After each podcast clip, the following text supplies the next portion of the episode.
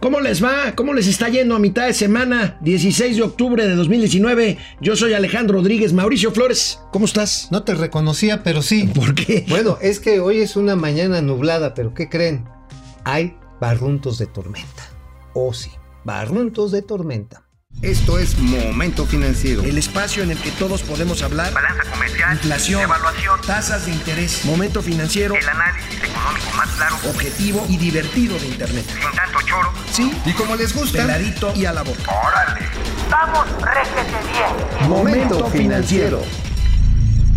Bueno, pues eh, tremendos nubarrones, como dice Mauricio Flores. Hoy, hoy es un día que podríamos decir como el de un rompimiento del gobierno federal con los, con los empresarios. Eh, pues resulta de que ayer la Cámara de Diputados aprobó sin quitarle una sola coma a la ley esta, eh, pues que considera delincuencia organizada cualquier supuesto de facturas falsas o de errores, bueno, no de errores, de suposición, amigo, de delitos fiscales.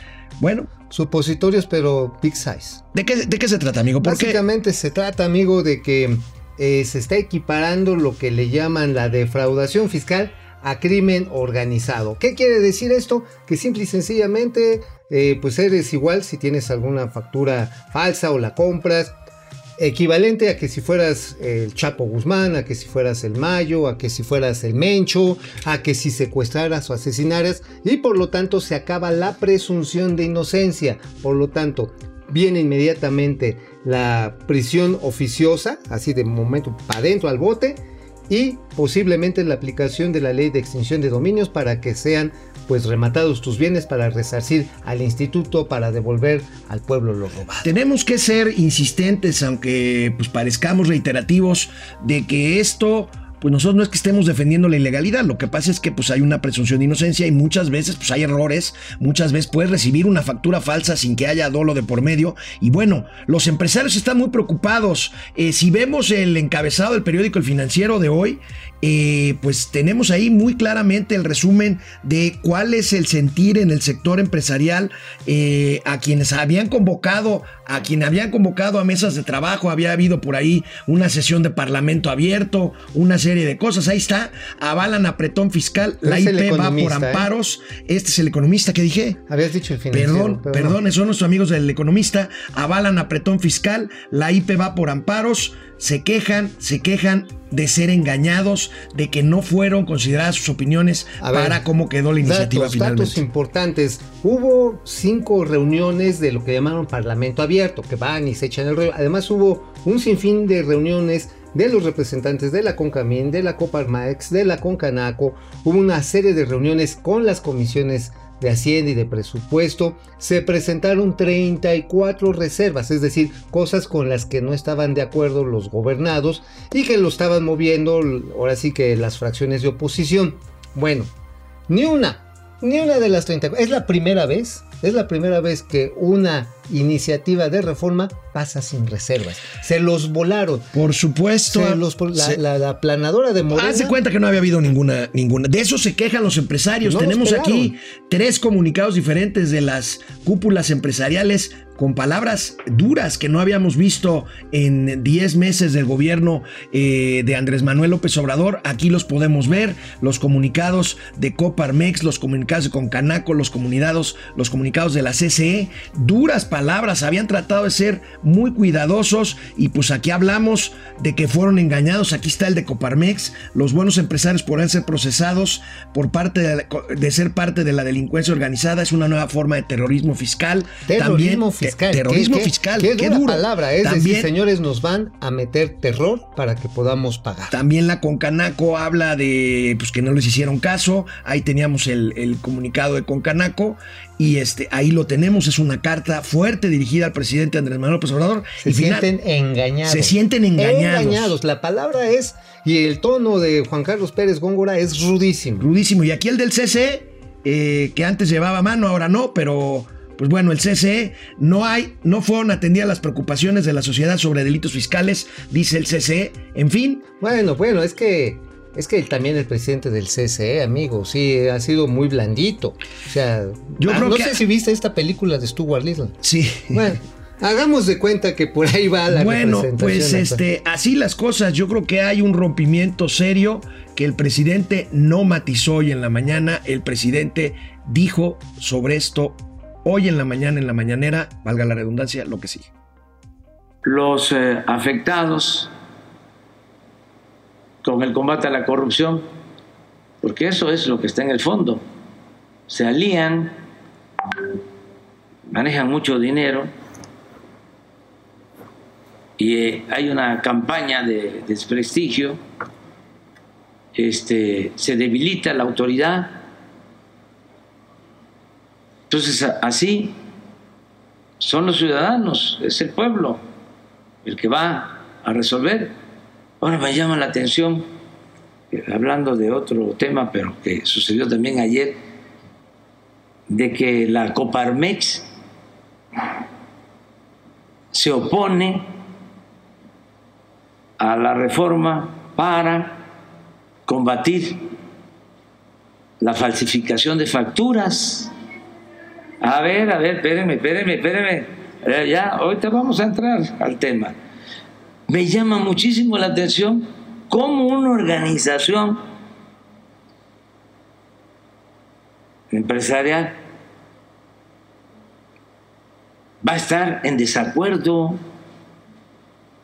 cómo este, se va a estar apoyando la falsificación de facturas. Pues este, lo que están demostrando es que ellos eh, estaban de acuerdo con estos ilícitos. No estoy hablando de todos los empresarios, ¿eh? me refiero a la actitud de los dirigentes que se comportan, la vez pasada lo dije, parece un sector de un partido, así como antes, los sectores pues, de los partidos, así están actuando. ¿Cómo? ¿Y en dónde queda la ¿Cómo ves, amigo? Bueno, vaya cosa. Bueno, a final de cuentas estoy aquí sorprendido, estoy viendo la cantidad de gente que nos está siguiendo. Bueno, nada más dejen decirles algo. Ni la Coparmex, ni la Cana Sintra, ni el Consejo Coordinador Empresarial, que por cierto se reúne mañana en reunión urgente. Cosa que ahorita comentaremos. urgente. Vamos a una pausa. Amigo, pues nos decías, nos decías eh, de las reacciones del sector empresarial Una de Coparmex, urgente. De Concanaco, convocan a una reunión urgente. Una reunión urgente, porque no es cierto, perdón que desmin- de- le desdiga al señor presidente sus dichos, pero no es cierto. No está ningún organismo empresarial está a favor de las factureras que están perfectamente ubicables. Ya saben quiénes emiten los CDFs. Es, es potestad de la autoridad hacendaria ir dónde está el domicilio falso y ahí sí, encajárselos. Sin embargo, lo que se está acabando aquí es la presunción de inocencia. Si uno tiene un negocio y te cae un inspector del SAT y presupone que está simulando una opción, digamos, llegan y me dicen a mí, oye, tú estás, estamos presuponiendo que tú no haces trabajo periodístico. No, pues sí, mira, aquí está mi computadora. No, no, pero es que ¿dónde está el periódico? ¿Dónde está la imprenta? ¿Dónde está este, todo lo que usted necesita para hacer un periódico? No, pues yo nada más escribo. Ah, no, pues usted está simulando operaciones. ¿Y qué crees? En ese momento, de acuerdo a la fracción 2 del artículo 113 del Código Fiscal, voy para adentro, ¿eh? Bueno, Ese tamaño es la bronca. Arturo Herrera, eh, el secretario de Hacienda, anda en Washington y parece que desde, desde allá pues, supuso cuál era la reacción que iba a tener eh, la iniciativa privada mexicana por, esta, por estas eh, leyes eh, relacionadas con el Código Fiscal. Y en el Instituto Wilson, en una conferencia que tuvo, le preguntaron sobre la, falta, lo- sobre la parte fiscal y esto fue lo que dijo. Good morning, ladies and gentlemen. My name is Duncan Wood. I'm the director of the Mexico Institute. It's lovely to see you all here so early at this uh, Wilson Center Mañanera. So some of the issues of, of the of the uh, secondary effects of that is that we got used not to pay taxes. So uh, there's this say here that there are two things that you cannot avoid: taxes and and, and debt. Apparently, taxes you could avoid it in Mexico. So, so what, what we are doing now is, is, is trying to face this in a, in, in a, in a two-stage process. Uh, we have been very open that we would like to have some sort of reform uh, for the second half of the, of the, of the administration. But during the first tar- part of the administration, what we want to, to focus is in, on tax administration and how to properly collect the taxes that we are already authorized to do it, but for one reason or the other, we are not doing it.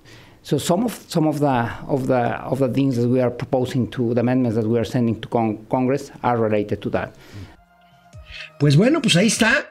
Dice que no se pagan. Tiene razón el secretario desde un punto de vista, pero eso no quiere decir que para cobrar más impuestos tengas que criminalizar las leyes para poder, para poder recaudar más. Por cierto, bueno, pues ahí ya la mañanera, ya. La morning girl. Ya estamos exportando términos, este. No, pues mira, ¿cómo, cómo eh, se dirá- nuevos. cómo se utilizará en Afganistán, por ejemplo, parte de los marines de Estados Unidos contra los talibanes? El Fuchihuacala. ¿Te imaginas? Bueno, Fuchihuacala. Pues en una esto, esto dijo, esto dijo, bueno, ya estamos exportando términos al gabacho. Esto dijo, bueno, el, el secretario, el secretario Herrera está teniendo una buena, una buena A ver, costumbre amigo, a ver, de amigo. subir, de subir videos para explicar qué es lo que está tratando Sí, de pero hacer. a ver, amigo, sí, está tratando de hacer cosas. Sin embargo, no hay que echar en saco roto. Por lo que se comentó ya tras bambamilinas por parte del sector empresarial hoy en la mañana, desde anoche después de que se aprobó esto, la frase es la siguiente, a partir de ahora es caída libre. Es Sí. decir, se va a anunciar por parte del gobierno federal según 120 proyectos de infraestructura básicos en los próximos días. Eh, no creo que vaya a haber muchos interesados, cuando menos de la parte nacional, en entrar. ¿Por qué? Porque está la preocupación de la pérdida de la presunción de inocencia, como veníamos explicando, de que si se cometía una falla, incluso imagínate, esto que tú mencionabas que es muy importante, si uno no presenta una empresa o una persona física, no presenta su declaración fiscal en dos meses seguidos, te pueden suspender la emisión de los certificados fiscales, los digitales, los CDFIs, y entonces, si te lo suspenden y te congelan las no cuentas, puedes facturar. ¿cómo vas a pagar impuestos? Entonces, la autoridad, perdón, eh, con el secretario Herrera, se está dando un balazo Sí, en el pie y la recaudación fiscal se va para abajo. Pues sí, Aguas, pues ¿eh? es, este, es esto de las perder, ¿eh? contradicciones. Bueno, eh, tenemos comentarios. Juan Vienen, Munguía, señor, muy buenos días, muchachos, excelente programa. Gracias, Gracias, Julia muchachos. León. Hola, chicos. Hola, Julia. Gracias, chica. Angélica Virgen Magaña, saludos. José Luis Alamilla, incitando a la violencia es su modus operandi. Eh, el abuelito, Liz Ramos, el abuelito AMLO sí traicionó a los empresarios y seguirá siendo el Judas de la 4T. Guillermo Flores, Mauricio, Mauricio, no tienes por qué disculparte ni que fuera quien el presidente es nuestro empleado. Pues, pues la verdad sí es nuestro empleado, pero también nos representa a todos, hay quienes le creen. Es presidente digo. constitucional. Entonces, por lo tanto, te tengo respeto a las leyes. Ricardo Orquiz, AMLO con tal de estar en el poder hasta su madre traiciona si es, Uy. si es, si es que tiene. Bueno, pues gracias por conectarse. Precisamente les decía, el secretario Herrera está en Washington y manda, manda ayer un Twitter eh, explicando qué es el Fondo Monetario Internacional y qué es el Banco Mundial y qué está haciendo por allá. A ver, veamos rápido. Hola, buenos días. Estamos en Washington esta semana, una delegación de la Secretaría de Hacienda y Crédito Público y otra también del Banco de México para las reuniones anuales del Banco Mundial y del Fondo Monetario Internacional. Estas reuniones son importantes. El Banco Mundial y el Fondo Monetario, como muchos de ustedes saben, son organismos que nacieron eh, después de la Segunda Guerra Mundial en los llamados acuerdos de Bretton Woods. El Fondo Monetario tiene como principal objetivo la estabilidad financiera global y el Banco Mundial el desarrollo económico.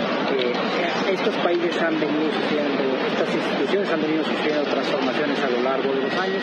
Hoy, por ejemplo, el Banco Bueno. Bueno, amigos, y por supuesto que le preguntaron al secretario Herrera sobre el crecimiento cero en la, en la economía Pero si eso mexicana. no es importante. Bueno, eso- el crecimiento no pero- es importante. A ver, pero- no seas fifí, pero fíjate, no pero fíjate, importante. pero fíjate lo que dijo el, el secretario cuando le preguntaron del crecimiento de, este, de, de México.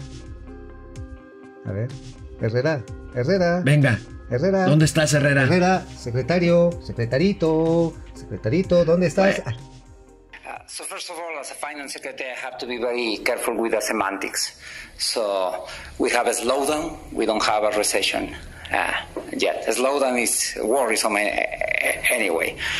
Ok, Todavía. Todavía. Todavía, pero. Esa palabra jet, ¿qué quiere decir? Que Sí, todavía no, o sea, te va a tocar, pero aguántame tantito. Lo que sí les puedo anticipar, amigo, es que desafortunadamente la posición de los empresarios es decir, ahorita no me inviten a invertir en México. Y no solamente son los empresarios mexicanos, los internacionales. ¿Vieron la conferencia de prensa a mediodía de Carlos Slim?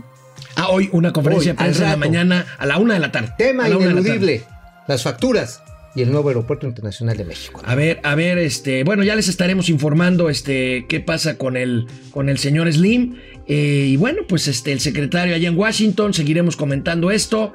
Por lo pronto, por lo pronto, amigos y amigas, permítanos hacer una pausa. Es muy breve, ahorita regresamos. Regresamos. Pues bueno, pues sí, vaya los temas que va a abordar el señor Carlos Slim. ¿Crees, también los tem- sus temas de negocios. cre- crees, amigo, que es una mañana negra, que es definitivo el rompimiento del gobierno de la mal llamada cuarta transformación con los empresarios? Pues mira, nada más de escuchar ya cómo les respondió el presidente que les dijo que eran unos corruptos, que estaban pagando una campaña, que nos están chayoteando y que están haciendo toda una serie de triquiñuelas para tratar de, de llevar agua a su molino porque estaban acostumbrados a no pagar. Híjoles, pues si estuviéramos no acostumbrados a no pagar, realmente pues, las arcas públicas estarían vacías. Entonces, por lo tanto, por lo tanto, este, el presidente no se va a echar para atrás. Lamentablemente no se va a echar para atrás. No se va a echar para atrás, amigo, y tiene como siempre otros datos.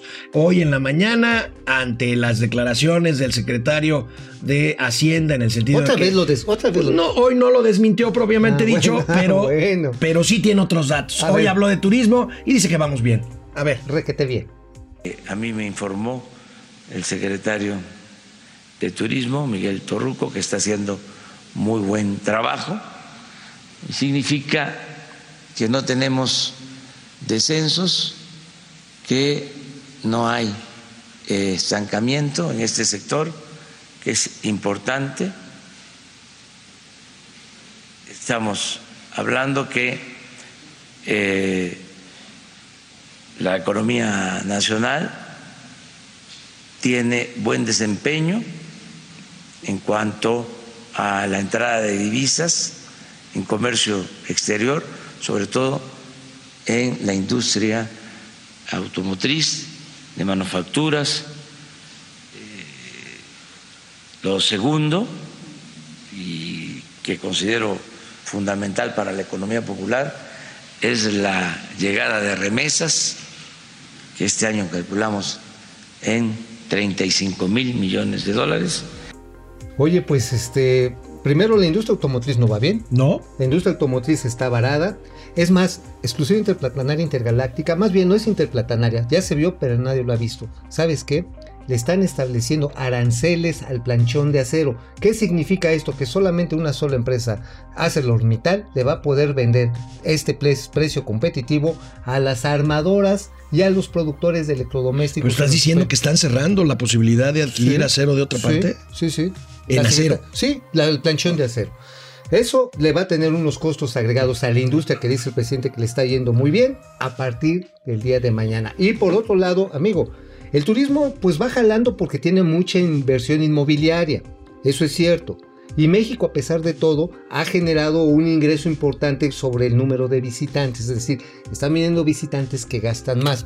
Sin embargo, la percepción de inseguridad en ciertos puntos no ha bajado como se esperaba. Bajó en la Ciudad de México, de acuerdo a unos indicadores que dio a conocer hoy el INEGI. Bajó en promedio como al 77%. Pero es percepción.